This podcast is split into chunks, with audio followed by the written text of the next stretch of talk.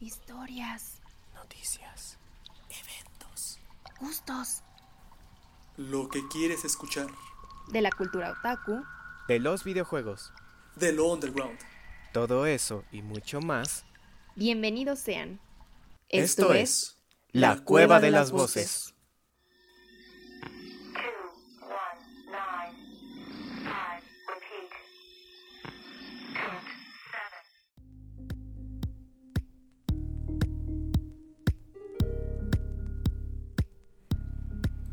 Bienvenidos a un miércoles más aquí en la Cueva de las Voces.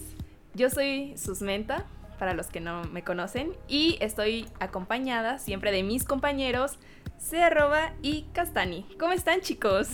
Muy bien, Excelente. Susmenta. Sí, bastante bien. O sea, como bien dices, otro bonito miércoles, otro episodio informativo, muchas cosas por hacer, lugares por descubrir. Y temas de qué hablar. Sobre todo, Sobre todo temas. exacto, Sí, sí, sobre sobre todo todo, temas sí, qué sí. hablar. Ya saben que aquí en la cueva tenemos siempre un tema interesante del cual hablar. Pero tú, ¿cómo estás, Susmenta? Cuéntanos.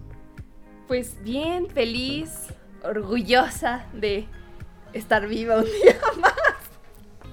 Siempre hay que agradecer eso, chicos. Bueno, eso sí, Claro, siempre. claro. Eso siempre, eso siempre, claro que sí. Uf. Pero sí, bueno. Pero justo para los que no nos conocen o es su primera vez escuchándonos, espero que se queden y nos sigan y sean parte de esta hermosa comunidad. Este, pues los miércoles nosotros hablamos de temas y el tema de hoy va a ser uno muy interesante porque ya hemos hablado de libros, o al menos un libro. Entonces quisimos volver a retomar eso y esta vez eh, vamos a hablar de uno que se llama El complot mongol, que justo fue escrito por eh, eh, Rafael Berna- Bernal. Bernal. Bernal, gracias. Lo siento. y este, pero también lo interesante de este capítulo es que lo vamos a comparar tantito con, la pel- con una película que se hizo, una adaptación mexicana. Eh, y pues, no sé. ¿Están emocionados, chicos? La verdad yo sí, porque justo cuando sugeriste el tema y pues ya nos pusimos a hacer la tarea de leer el libro y luego ver la película, pues a mí me recuerda mucho pues esa pues no hábito, como que luego la actividad de pues consumir entretenimiento basado en dos, ar- en dos artes distintas que son la literatura y el cine. Y pues como que en un inicio todos conocemos esa experiencia de pues ya sea que tú primero conoces una historia a través del libro que pues por lo regular es como la fuente original.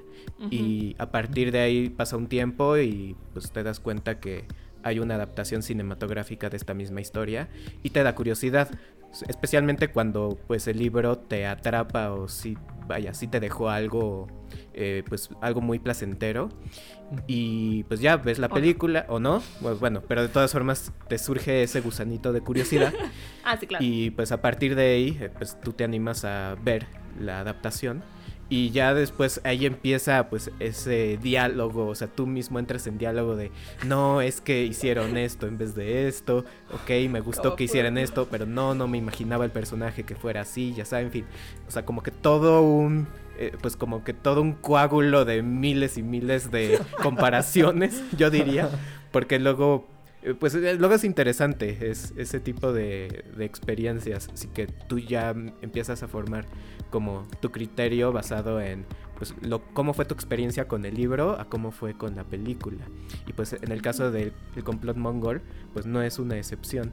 Y este, pues en fin, yo qué puedo decir, es, esto es nada más como el, el como parteaguas para esta para este tema. Este, pues en el caso de la historia, pues me a mí me gustaría re- como como destacar que lo, lo que a mí me gustó mucho del libro es la manera en cómo está escrita. Por- o sea, como que utiliza un lenguaje pues como muy popular, así mexicano, y pues como el narrador en sí es el protagonista, pues como que ya te da esa ambientación es, y como que sí te adentra a la situación que estamos hablando de eh, México en los años 60, eh, época de la Guerra Fría, este, en fin, o sea, como que ya te, te contexto, te genera contexto.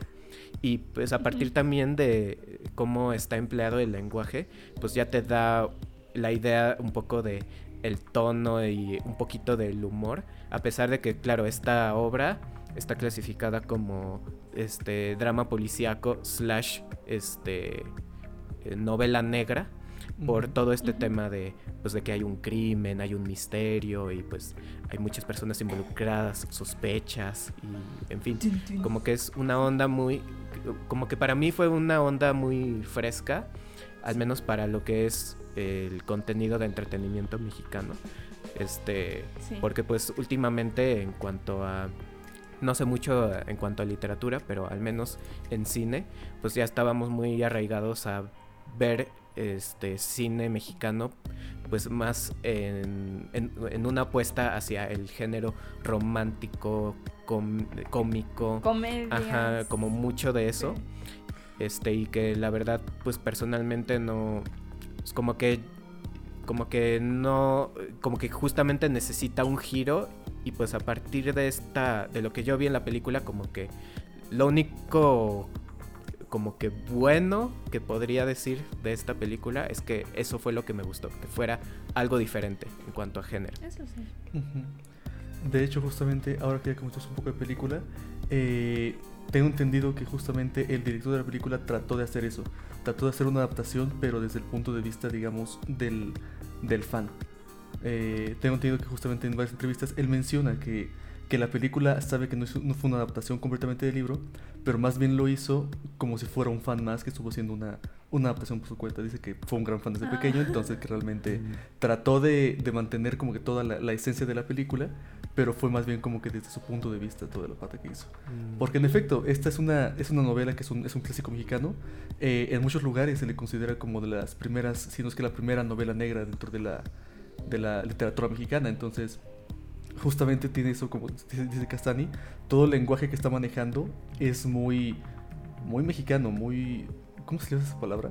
Tiene muchas palabras en general que te... pues como muy que te hacen coloquial Ándale, coloquial. popular Creo que son barbarismos, ¿no? Que son como de, de, Pues- de una región específica. Sí, justamente. Ajá. Así Sí. como- barbarismo que- eh, quizás podría decir incluso vulgar o sea pero vulgar Ajá. refiriéndose al término de que pues popular pop- que viene de populo o sea que es Exacto. de pueblo y. pues local básicamente Así es.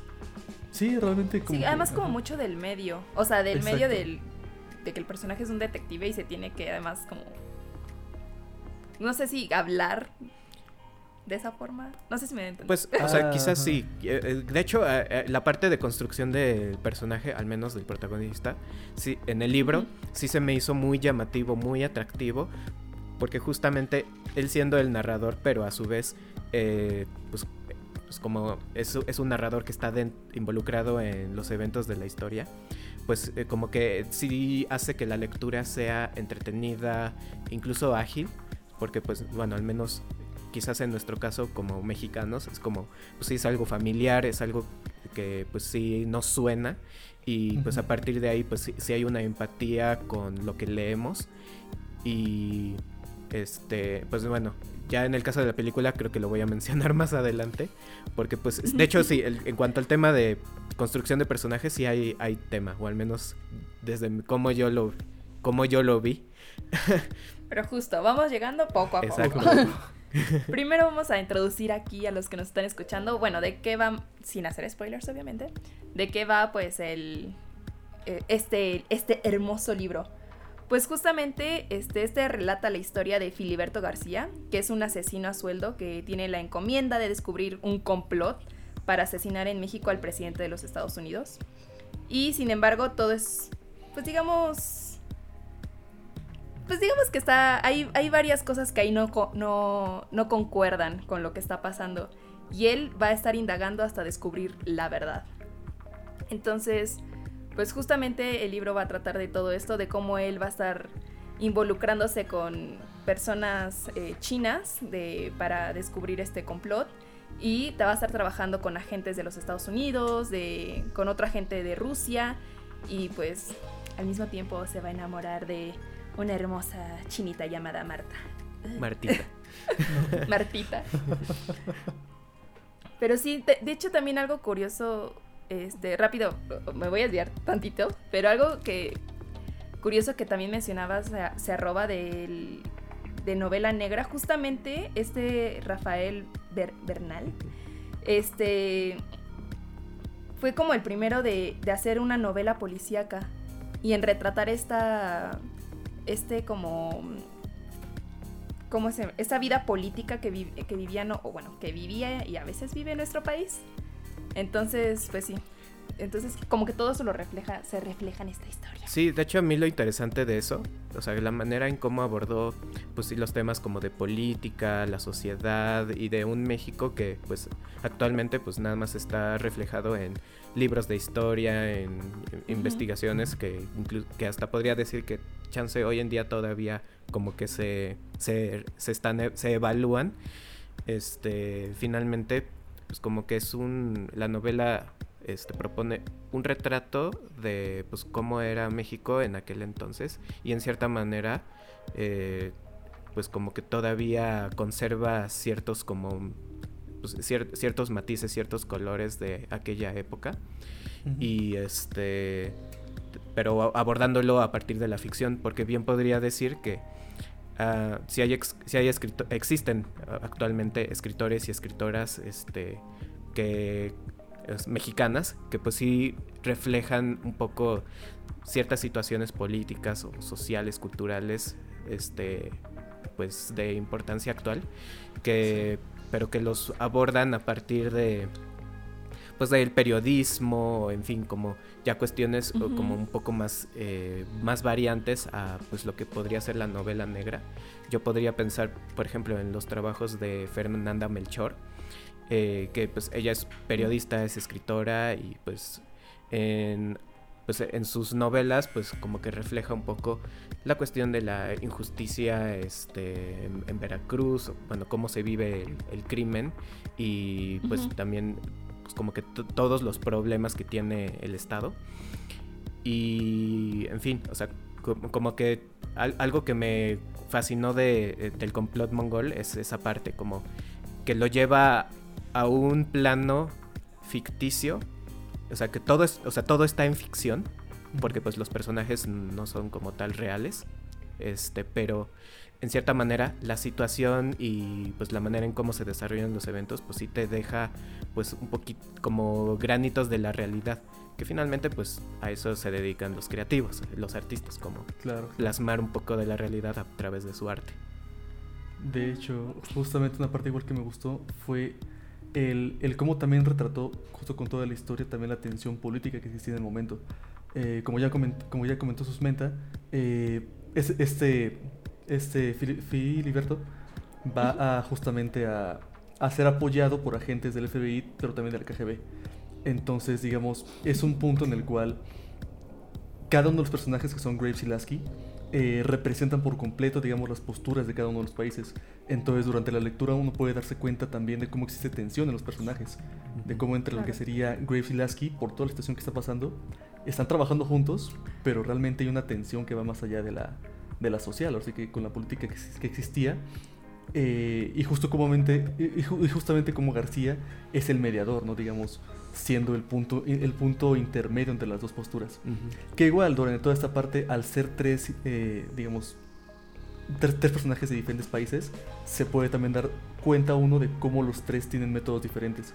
Cómo buscan un objetivo, pero justamente cómo, este, cómo su manera de resolver las cosas a veces nos empalma. Y es justamente el, el tratar primero de resolver este conflicto y ya después intentar, digamos, trabajar de la mano para poder encontrar ya la, la solución a todo esto.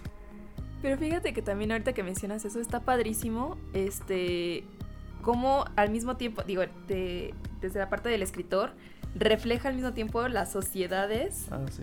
de, o sea, la sociedad rusa, la sociedad gringa y la sociedad mexicana a través de estos personajes, ¿no? Por ejemplo, hay una escena que creo que también sale en la película, que eh, Lasky, que es el ruso, está tomando leche, Graves, el americano, Coca-Cola y Filiberto, alcohol, ¿no? Y eso...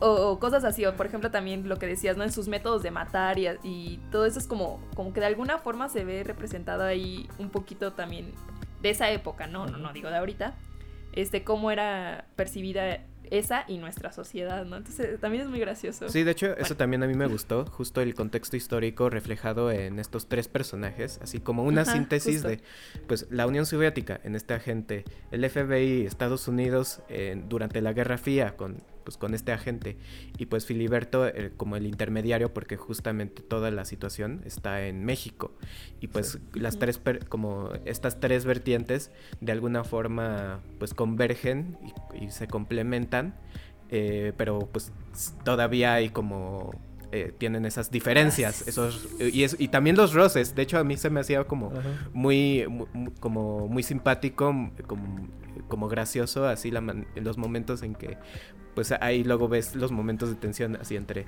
Estados Unidos y, Ru- y la Unión Soviética y luego México bueno el, el personaje de Filiberto así como de qué demonios Sí, es como. Y además, este personaje hay que aclarar es muy grosero, pero porque así es él. Ajá. Entonces me encanta que, a cada harto es como, ay, estos pinch eh, este, americanos o rusos con su Unión Soviética y su comunismo y que sacan tus cosas, ¿no? Y es como de... de hecho así me es- O sea, como que los critican mucho, pero... Ahí Eso, está, porque no le eso queda justo a mí me gustó. O sea, me gustó verlo ahí en el libro, que fuera como una constante en su, pues, de su lenguaje y en su Claro. narración. Porque, digamos que, pues, justamente te sale de, pues, como de la narración que es como formal, que- como que, pues, en la que naturalmente estamos como acostumbrados a leer. Y es de las pocas como novelas en donde pues está ahí el personaje y tiene su personalidad así muy marcada. Me recordó de hecho a la manera en cómo está escrito este El vampiro de la colonia Roma, que igual ese libro está narrado a partir del protagonista y, y, pues sí, él tiene su lenguaje y es como que a partir de ahí eh, es que te engancha el, eh, pues como la historia, la manera en cómo, en cómo el personaje es, así que es como una personalidad muy abierta, extrovertida, Ajá. de la misma ma- Se nos muere. espero que no, Sí, no, es que- no de la Ah, misma Bueno. de la misma forma, o sea que, que pues a mí me pasó con ese libro, me sucedió así con el con el complot Mondogol que pues es un pues es una narración diferente y Sí. pues, por ser diferente es como de pues es más más amable. Sí, se agradece, sí. Ibas a decir algo, se arroba, te quedaste como... ah. Creo que sí. Creo que perdimos a se arroba. Pausa para informar que obviamente cuidamos nuestra sana distancia. Pero... Este, Ah, ya lo vemos en vivo. Ya está en vivo. Ahí está, sí, justo avisándoles que se me trabó un poco.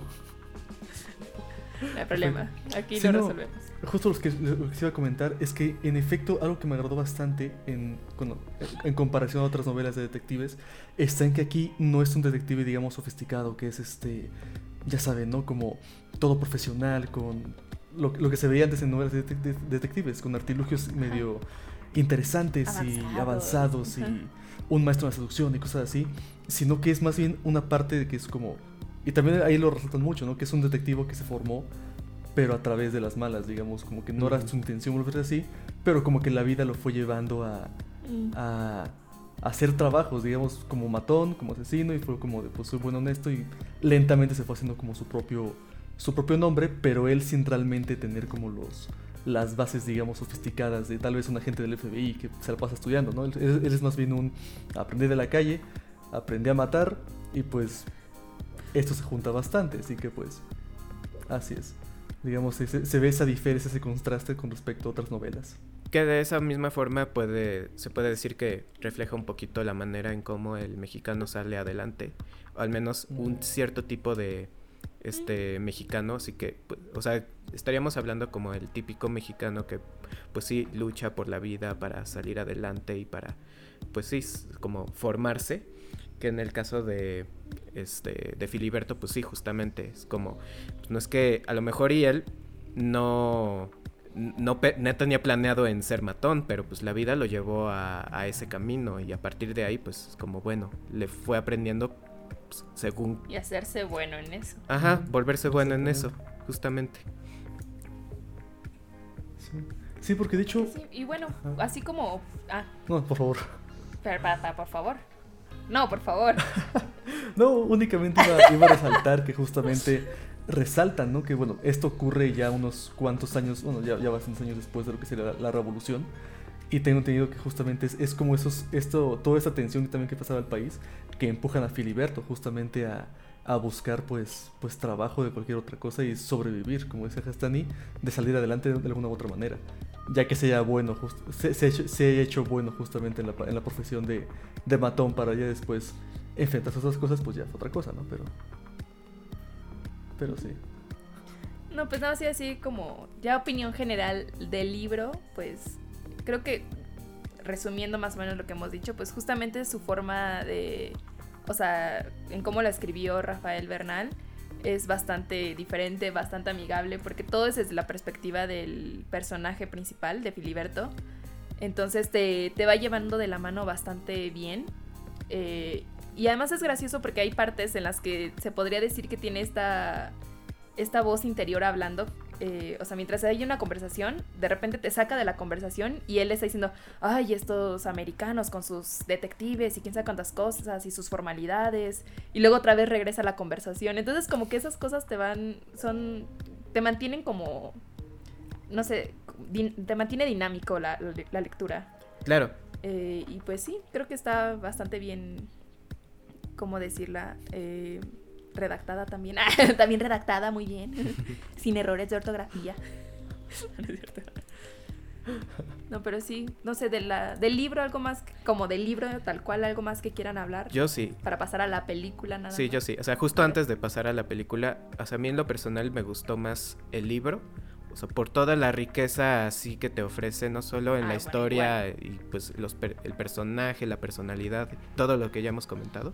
O sea, como que todo, toda esa combinación de elementos este pues literarios a mí me fascinó bastante de modo que pues justamente al ver la película pues sí llegué a ser de esas personas que la vio y dije "Eh", literal ese es mi e- ese es mi comentario de la película como "Eh".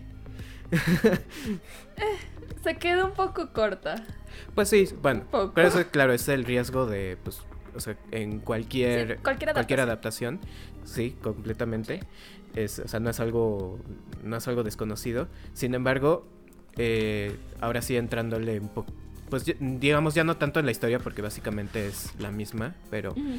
a ver, yo quiero entrarle más como en la parte de este cómo fue desarrollada la película en cuanto a cinematografía y un poquito más desarrollo de personajes. Cinematográficamente, Sí. a mí me pareció la película como que no sé, como que se mantuvo en un formato muy cómodo en términos de presupuesto. O sea, presupuesto en el sentido de que utilizaba tomas bien cerradas y yo quiero pensar que a lo mejor tiene que ver un poco porque la producción estaba un poco limitada a, pues a que se, sí se pudieran recrear como los escenarios de Me- del México de aquella época y pues pudiéramos ver los cómo eran los edificios de la época, los coches de aquella época, la sociedad, la gente. Bueno, es que siempre es complicado adaptar cosas del pasado a... Pues sí, Ahorita. quizá ajá, sí, o sea, en ese, escenográficamente hablando. Sí, solo que a lo que voy es, a mí lo que me causó un poco de ruido de, de la película es que justamente utilizaran, utilizaran varias tomas cerradas, o sea, muchos close-up, Mm, incluso en circunstancias en donde pues, no eran necesarias. Aunque claro, o sea, ya un experto en, en cinematografía pues puede romper los, las convenciones de uso de planos, pero por lo general, pues un close-up, pues como que eh, trata de reflejar como la acción a partir de cómo eh, de, de las emociones de un personaje eh, incluso para generar ciertos momentos de tensión o para dar énfasis pues a una a una emoción como ya dije. Y pero yo he visto así varias tomas cerradas todo el tiempo o sea incluso en momen- en escenas donde no necesariamente se entablaba como como suspenso tensión o una acción en particular. Por otro lado las transiciones habían transiciones que pues, yo des- yo las pude haber bueno que se pudieron haber manejado este como diferente es como para efectos de el género o sea que es pues como drama policíaco o sea a lo mejor un poco más eh, no tanto así que sean como barridos o transiciones como circulares a mí no me pues, a mí como que no me como que yo me, yo me prestaba atención en de, ah, está el circulito y ahí va, haciéndose chiquito para pasar a la siguiente escena. Ah, Bueno, o sea, sí, las transiciones sí fueron un poco interesantes, Ajá. como, no sé, como muy de cómic. A mí no, No o sea, sí, por un momento pensé así como, ok, veámoslo como una novela gráfica. Entonces, eh, eh, pero como que nada más estaban los circulitos y luego las divisiones así de plano con otro plano. Cuando, por ejemplo, hacían las llamadas o cuando había una conversación vía telefónica y había un, se metía un tercer plano. Este, Ah, y sí. pues, porque ocurría algo así como paralelo. un par- de hecho, así se llama, son paralelismos. Es, eh, y, y quizás sí, al principio te da la impresión que pues como que quería darle esa pues como esa estética, pero como que a mí me faltó más variedad para así terminar convencido de que pues como que iba por ahí. Porque, ¿Sabes? O sea, ah, porque just- los barridos, por ejemplo, o sea, de una escena a otra, se me recordaban más como las transiciones que usan las películas de Star Wars. Ándale. Mm, claro, claro, claro, claro, sí. Sí, pero bueno, que hablando de variedad, ¿sabes? A mí también algo que me, me molestó tantitito. El. algún. al- ¿Cómo decir? El reparto de personajes. O sea, Ok. bueno, para aquí, para Filiberto, tenemos a Damián Alcázar, que yo lo amo. a mí me encanta. Sí, es buen actor. Pero, Sí. pero lo que me chocaba es que para eh, personajes. O sea, que en el libro son chinos, eran mexicanos. Claro. O, o- o no asiáticos, pues. Entonces, y se veía como, como que fue el caso de, de hecho, Bárbara Mori, que fue esta Martita Fong. Que digo, el maquillaje sí, sí ayudó. Pero valga, pues, no era, No es China. no era china. Tampoco el chino Liu eh, no era chino. Entonces, cosas así que eran como de. Cl- Claro, sea- y justo a eso yo me refiero con la parte de producción que a lo mejor y no tenían, Ajá. no contaban con el presupuesto o los contactos, o sea, no sé, algo en producción Sí. para justamente darle más variación, eh, sobre todo al reparto. Y aunque personalmente, el- así ya hablando de los personajes, el de Martita, o sea, hecho por Bárbara Mori, ese sí se me hizo como el, ma- el mejor construido, uno de los pocos que estaba mejor mejor, construido. Pero. Fíjate. Sergio sí se con- Justo quiero, justo quiero agregar solamente que pues eh, tal vez hay que checar porque toda esa parte de que se ve con, como con poca producción es muy notoria. Entonces hay a ver que investigar si realmente fue la, la búsqueda que tenía el, el- el director por esa parte, ¿no? Claro, Porque tengo, por ejemplo, muchas transiciones o, por ejemplo, escenas en carros en los cuales recuerdo cómo se ve claramente que, que es como una escena puesta para, digamos, cinta, cinta de producción, ¿no? En los cuales, ¿saben? Como, que no se ve que el, que, que el, que el carro se está moviendo pero de manera no natural ajá. o cosas así. Y, Ah, son como, muy de cosas- las viejititas. De hecho, que fue... estaba el- ¿no? Justo fue como lo sentí que dije, ah, pues seguramente está intentando dar ese, ese, ese estilizado un poco más de película viejita, ¿no? Porque eran muchas cosas, o de repente muchas escenas en las cuales la producción se veía que no estaba para nada. Pero se, digamos de manera exagerada, como esas, cosas como que, que no utilizaron personajes chinos. Recuerdo alguna parte en la cual apuñala a alguien y se ve que el apuñalamiento es muy, como muy, como que de repente nada más como que está ahí golpeándolo y de la nada ya tiene sangre, ¿saben? Como que ese tipo de, de escenas que dije, ah, claro, seguro está, está intentando simular Sacar a la- propósito. sacar a propósito que se vea como una película Mm. viejita, ¿saben? Como que Mm. en las cuales no había personajes chinos, solamente había mexicanos pintados o con un acento muy este estereotipado. Claro. Que de hecho también ocurría con los americanos y el, y el, y el ruso, que de repente Sobre todo son con ellos. De hecho. con ellos, pero de Ay, repente eran momentos en los cuales agregaban palabras en inglés o como que un acento muy marcado o como que en la escena había música rusa o música americana y era como que como que sí lo sentí muy mucho así de película viejita que para resaltar y como que para que el personaje recuerde no es no, no estás viendo un mexicano disfrazado es un es un chino recuérdalo entonces como que lo sentí mucho porque igual los chinos eran mucho de muy estereotipados, ¿saben? Con el bigotito, Sí, claro, el con la frente ajá. completamente este, descubierta, uñas largas, como que Sí, también. por ese lado sentí ajá, mucho como la lado. corporalidad un poquito también. Exacto. Sí, el cliché. El cliché, sí. Así es. Así es. Pues así es. fíjate que sí, ahorita que mencionas esto, se arroba. al- si fue a propósito, creo que entonces fue un. El director se arriesgó al, al máximo. Entonces no fue. No fue malo. Pues no, No sé cómo o sea, decirlo. quizás, o sea, no malo, pero justamente como tú dices, fue, fue arriesgado.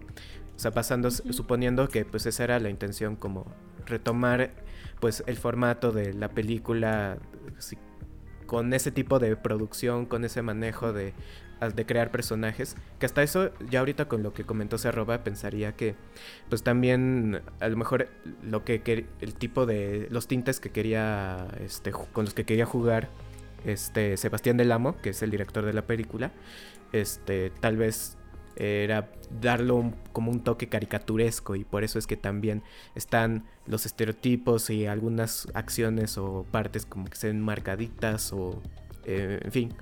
Ajá. Sí, porque de hecho ti- marca toda esa parte también que, que noté, que cosas como por ejemplo el monólogo interno de Filiberto lo mantiene. Y esto lo hace mucho de manera como yo llamaría un poco humorística, sacando un poco al aire lo que es la cuarta pared, que de repente están platicando y nada más voltea Filiberto a la cámara, dice un comentario enojado y regresa como si nada a la escena. Sí, de hecho también eso me gustó mucho, que sí mantuviera esta introspección del personaje, rompiendo la cuarta pared. Creo que fue algo, eso sí fue algo muy rico que me gustó. Eh, entonces, pues sí fue como, decía algo rico, pero algo que no, tampoco me encantó del todo, fue ver a Eugenio Derbez como Rosendo del Valle y a Mm. Chabelo. Totalmente hecho- de acuerdo. Eso iba a decir porque también está, es interesante su elección de reparto en el sentido de que pues son personajes que de alguna u otra manera ya están como en el cine mexicano con otros personajes. Entonces como que sí al principio como que saca un poco de... Se siente raro porque como comentabas eh, sale Javier López como un personaje serio, pero. Javier López por muchísima gente y por casi la totalidad de México en los domingos se le conoce como Chabelo. Por ejemplo, yo no No sabía que se llamaba. Javier López hasta ahorita. Exacto, exactamente. De hecho, yo tuve que buscarlo para ver cómo para no llamar Chabelo, ¿no? Entonces, como que sí saca un poco de. Se siente raro como que la elección de personajes en ese sentido. De que son personajes que ya tienen otros personajes un poco más cómicos. Y el verlos en un, en un, en un- en un puesto un poco más serio se siente extraño. Se siente Justo. extraño, pero. O sea, Sí, eh, Ajá. Sí, es que justamente, o sea, a mí me dio la impresión que el escoger a, a estos dos actores para, pues para la para el- la película, pues era una, como una estrategia para justamente jalar audiencia, Sí. como para llamar atención, que pues sí, es algo muy común para, pues, va- eh, pues para producciones, básicamente, Eh, solo que sí concuerdo que el haber escogido a, a dos actores que pues ya tienen un abanico de eh, personajes muy arraigados a un cierto tipo de contenido, cierto tipo de películas, entretenimiento, pues sí llega a chocar, o sea, Sí. como que es- te da esta disociación este, cognitiva de pues que veo, estoy viendo a Chabelo, pero vestido de coronel, o estoy viendo a Eugenio Derbez vestido de pues ni si- de licenciado, o sea, pero y que ni siquiera como que no te los tomas en serio. Ajá, o sea, no sé Exacto. ustedes, pero cuando yo vi que estaba Chabelo, no bromeo, pensé que iba a ser la, su, su voz característica de Chabelo. Y de repente era ya su voz normal con la que habla Javier López. Y yo de... ¡Hala! Yo, Ah, mira, O sea, wow. justo, justo a eso me refiero cuando Sí, sí, sí. disociación, porque yo también en algún punto es como de, espera, yo conozco a Chabelo, o sea, sí, yo conozco a Chabelo por esa voz ¿Por qué y rara así? vez le he escuchado pues su voz real, sí. entonces incluso yo pensaría, ok, va a ser un personaje serio, no va a ser Chabelo, a lo Ujú. mejor y va a ser incluso una propuesta de voz pues como más afín al personaje, pero no, es como pues es la voz de Javier López cuando no es Chabelo. Que igual les pareciera que es otra voz, ¿eh? Porque como, bueno, no, no sé, es mi opinión. O sea, como justamente uno ya está acostumbrado a la voz de Chabelo, más bien ya piensa que esa es su voz. Y siento que no, no fue necesario que hiciera una propuesta de voz, eh, de su voz, real. Exactamente. Porque justamente casi nadie la conoce. O sea, es raro escucharlo sin ser Chabelo. Pero... En cambio, Ajá. ajá. No, en cambio... No, que justo eh, iba a decir que en cambio con Eugenio, eh, Eugenio Derbez no pasa así. Ajá, en cambio Exacto. Eugenio Derbez, yo siento que, porque algo que también no sé si lo, si lo notaron, hay una parte en la que están justamente el coronel, este, Rosendo y Filiberto, y, o sea, y- no sé si fue sin querer, si ya es Eugenio Derbez siendo Eugenio Derbez, que se le salió el, se le salió un, el, quién sabe qué? O sea, ese personaje que ahorita creo que era el monje loco, no sé, uno de sus personajes que hace como, ¿qué, qué, qué, qué, qué? que dije como, no, ¿por qué? ¿Por qué? Pues Entonces, es que también creo, creo que en el Ajá. caso de Derbez, como que a él, o sea, él habría estado interesante que utilizara pues otro tono, o- Sí. o sea, otra, Ujú. otro manejo de su voz, porque, o sea, conocemos, todos conocemos su voz, o sea, como Eugenio Derbez, así la personalidad, y también Eugenio Derbez en, pues, en todas sus películas, incluso en, doblajes, es que la verdad no hay mucha, no hay mucha variedad porque su voz sí es muy característica. Y por ser muy característica, pues uno esperaría, pues sí, como algo diferente, pero pues terminas viendo a Eugenio Derbez ahí, pues como, o sea, no al licenciado, no el personaje, Sí. este, pues de la historia, sino Eugenio Derbez con lentes y traje y ya. Y. Que, nada más, sí. para que no nos malinterpreten, o sea, no está mal que hayan hecho eso los, el director. O sea, vuelvo a insistir, fue un riesgo y también, como decía Castani, fue para, a lo mejor fue una forma de atraer gente. Entonces creo que sí está padre que tanto Eugenio como Javier López hayan, se hayan también lanzado a, a hacer algo diferente. Este, pero pues sí también para nosotros, eh, sobre todo los mexicanos, ¿no? Que crecimos mucho con ellos. eh, es, es, es difícil lo que decía Castani, ¿no? Disasos, disaso, disociar. Disociar. Gracias, yo, da, da, da, aguacate, disociar. es, es muy difícil disociarlos, ¿no? Entonces, Sí. es justamente es un riesgo que tienes que aceptar y llevar a sus No, últimas y- consecuencias. Y justo por eso, o sea, yo, yo decía así cuando empezamos a hablar de la película que para mí lo bueno es que justamente se trataba de una película con un, que abordaba un género y una historia completamente distinta al tipo de películas mexicanas que estamos Sí, acostumbrados eso a Mm, sí, consumir. eso sí, eso O sea, y por ese buen riesgo yo digo que, ok, Se agradece. va, interesante, se agradece, sí, sobre todo se agradece.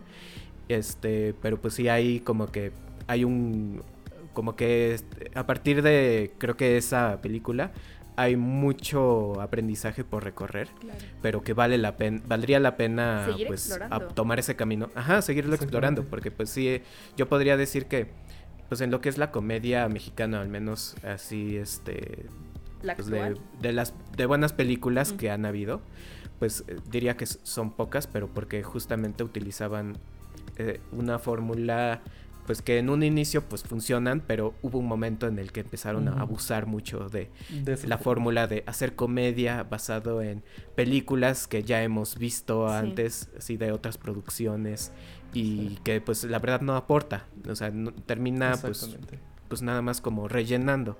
Y en el caso de esta película, pues sí, como que hay muchísimo por rescatar, o sea, Sí, claro. eh, en el sentido de que pues ya abrieron, o sea, con esta película se abrió un camino distinto que pues hay que explorar y pues en fin, a ver qué sucede. a Claro, ver porque hay que recordar que esta se estrenó en el 2019, o sea, Exactamente. casi nada. Entonces, ojalá y sí más directores se atrevan a explorar cosas nuevas, porque también otra cosa curiosa es que yo en un punto dije, o sea, en el libro nunca se menciona que hay este, relaciones sexuales, ¿no? Pero no sé por qué, de tanto que estamos acostumbrados a este cine mexicano popular, no del, como del más, este, justo underground, este, casi en todas hay, hay sexo. Y yo estaba diciendo como de seguro va a terminar habiendo sexo. Y no lo hubo. Y entonces fue como, wow, no se está yendo por, por algo típico. Y está, se está arriesgando con esta propuesta. Se está arriesgando con estos actores. Está... Entonces, justo creo que este sí, por ahí tendrían que empezar a, a- lo que dije hace rato, a experimentar y ver y pues. Pues sí, ver. y pues sí, ver. Ju- Justamente poner su, toque. Eh, estuvo interesante que, aunque sí se eh, desvió un poco acerca de todo lo que sería el libro, por lo menos no fue algo así como la película de Yo Robot, en la cual se, se desviaron por completo de un este del libro de Isaac Asimov, ¿no? Ahora sí que sí, sí, sí, sí lo mantuvo. Creo que justamente el arriesgarse, como comentan, fue bastante bueno. Fue, fue demostrar que tal vez una fórmula diferente en el cine mexicano contemporáneo puede ayudar bastante. Porque de hecho, esta es una adaptación, pero es la segunda adaptación al cine que ha existido de la De Claro. libro. hay una del- en el setenta y tantos. 77. 77, así es. Ajá. Por Antonio Aceiva. Aceiza, disculpe. Sí, que esa no la vimos, pues, pero. que esa no la vimos. No, pero igual fue un poco más. Fue, en, si vemos las fechas, fue mucho más reciente el estreno Sí. del libro. Además de que, bueno, además de, además de tener las adaptaciones en el cine, ya hay una adaptación en radio como una radionovela, De hay una hecho, novela también gráfica también, por ejemplo. Hay un Sí. O sea, es que sí tuvo un boom justamente. este libro cuando salió. O sea, creo que ahorita ya no es tan conocido como antes. Eh, de, de hecho, la razón por la cual lo quise traer al, al aquí al programa, porque en su momento sí fue el boom, porque lo que decíamos, ¿no? Fue la primera novela eh, policíaca mexicana, este, toda esta cuestión de los complots y así, política. Se, sonaba padre, entonces hicieron varias adaptaciones como la película, cómics, radio, pero después como que ya Se perdió. se sí. perdió. Entonces dije, y aprovechando que también hace poco había salido la película, dije como, bueno, vamos a, a, a- a decir como, oh, ¿saben? Viene de un libro, que también está muy bueno. El cual no se conoce tanto, entonces ahora es Underground. Sí, sí. Pero sí, Exactamente. entonces, no sé, ¿alg- ¿alguna otra comparación que hayan visto, desagradado, gustado, interesado? Pues yo quiero retomar un poco lo que yo había comentado de... O sea, yo ya había hablado sobre la manera en cómo este proyecto fue arriesgado para pues abrir una nueva, como otro género dentro de- del cine mexicano. Y el otro había comentado que tenía que ver con la construcción de personajes. Ya, ya hablé un poquito sobre pues, el personaje de Martita con Bárbara Mori. Este, por otro lado, otros personajes que se me hicieron así como bien construidos hasta cierto punto son el de... Es, eh, perdón, el, el- es el licenciado, que es el abogado. Ah, ajá. Este, y este, pues un poquito también el de Filiberto, aunque yo personal, o sea, digamos, estos tres personajes son como los mejores construidos. No diría que estuvieron así como bien, bien, pero como que se mantenían firmes. Incluso podría pensar que, eh, pues, eh, me gustó un poco la manera en cómo, este, en cómo adaptaron al personaje del FBI, a la gente del KGB, o sea, que sí tenían como, pues, su- sus marcas, como Sus el, el estereotipo, Ah, no, eh, pues como el estereotipo, así marcaditos, y pues que Sí. claro, finalmente si lo vemos como todo un, este, como una propuesta caricaturesca, pues al final de cuentas, pues esos son los que más resaltan, o sea, todos estos personajes. Y, pero sin embargo, yo pensaría que ah, como que algo les faltaba, yo no diría, eh, no sabría decir bien qué, pero pues como que se, eh, como que llevarlo como a un poquito más a como, ah, sí, es un personaje con esto, o sea, con, con esta propuesta, porque a veces sí pasaba que no como que no como que no me terminaban convenciendo, como que no cerraba, no cerraba así como esa personalidad o esa parte del personaje, porque pues en un inicio es como se llegaba, por ejemplo, el el agente Graves y como, ah, qué simpático, pues un gringo, pues estereotipado de aquella época. Este, pero ya llegó un punto en el que como que no, se como que se hacía redundante un poquito. Sí, como que por sí mismo no tenía un peso como tal, como que aportaba su, su, su parte en la historia, pero realmente, realmente como personaje no, no tenía mucho fundamento. pero, No, incluso que- pero también en el Inclu- libro, ¿no? Pues sí, pero es que en el libro yo me lo imaginaba un poco distinto. E Ah, incluso, o sea, cuando vi la película, mm, se me hacía que estaría bueno que esta historia se pudiera experimentar como una puesta escénica. Porque sí se puede prestar un poco a eso. De o sea, al menos la sí. manera en cómo en cómo se presentaron los personajes en esta adaptación cinematográfica, yo los veo más como en una puesta escénica, en una obra de teatro. Mm, O sea, que donde De ahí ya sí. quizás es un poco más eh, eh, ahí como que yo creo que el teatro se presta mucho más a esa parte de personajes caricaturescos con estas características, con estas como marca estas como acciones como marcaditas. Este, ahí sí yo le veo como algo o sea, le veo lugar. Sí, sí, sí. Ya. De hecho, tienes razón, ahora que, ahora, ahora que está la palabra, sí lo veo mucho más como una puesta en escena con todo lo que comentamos. Con escenas, con, lo- con, con- con las transiciones, con todo lo que es la, la parte muy estereotípica marcada en cada uno de los personajes, sí se ve mucho más como una puesta en escena. Ya saben, los que los dramaturgos, aquí viene la próxima versión del complot mongo. versión teatro. Sí, eh, quedaría muy bien. Quedaría perfecto también, ¿eh? Quedaría perfecto, sí, así es. Wow. Guau. Guau, guau. ¿Algo cono- Pues sí. ¿Alguno conoce un director? Yo le doy el presupuesto. No, no es cierto. Por supuesto, buscamos. No, Dejamos ahí el pitch. Sí. si lo Pitch, dejamos sobre la mesa. Tomarlo. Sería una gran Ya adaptación. hemos- siempre hemos dicho que, que aquí en la cueva impulsamos siempre lo que es el talento mexicano para poderse buscar ese, ese pequeño impulso para que vuelvan a realidad sus sueños artísticos.